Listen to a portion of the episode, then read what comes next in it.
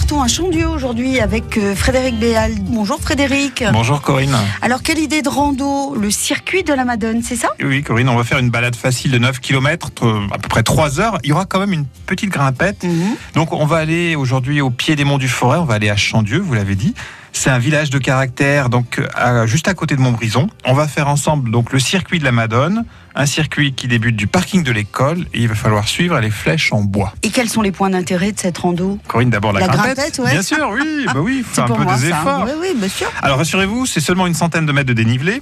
On monte sur le pic de Purchon, c'est une colline qui est à 500 mètres d'altitude, donc ça va, c'est pas trop trop. Mhm. haut. Et on va faire un aller-retour jusqu'à une Madone, donc d'où le circuit de la Madone, d'où le nom.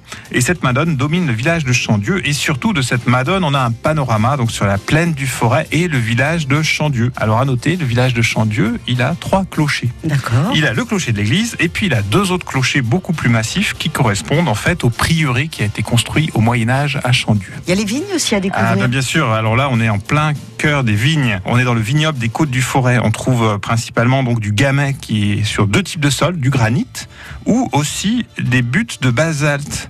Alors basalte c'est la lave, hein, de- c'est d'origine volcanique et le pic de Purchon où nous sommes là, Corinne, c'est une ancienne butte basaltique. Et en fin de rando, le village de Chandieu qui mérite franchement qu'on s'y arrête. Oui, donc je vous ai parlé d'un prieuré. On est dans un ensemble médiéval, donc le prieuré avec un cloître. Il y a aussi une église romane avec sa crypte.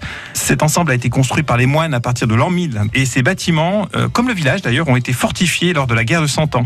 On passe notamment par la porte de Bise, qui est un vestige de ces fortifications.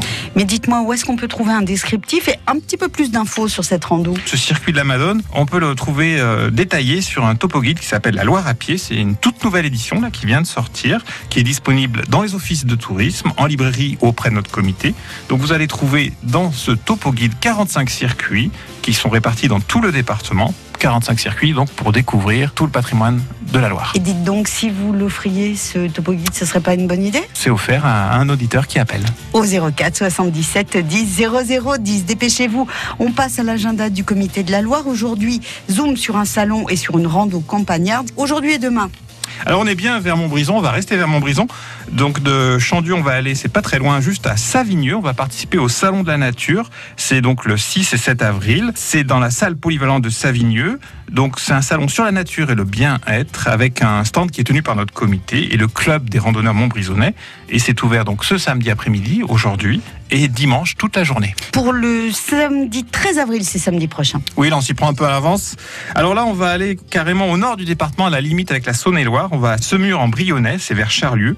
On va participer au troisième rassemblement de marche nordique. Donc, il faudra emmener nos bâtons de marche nordique. Il y a trois circuits de 8, 12 et 16 km, donc exclusivement en marche nordique. Les départs, c'est à 9h, c'est un départ groupé à 9h et il y aura un repas à l'arrivée sur réservation. C'est organisé par la section marche nordique de l'amicale laïque de Charlieu. Et bien sûr, si vous voulez retrouver toutes les infos rando dans la Loire, rendez-vous sur le site rando-loire.org. Une chronique à réentendre sur le site francebleu.fr. À la semaine prochaine. À bientôt.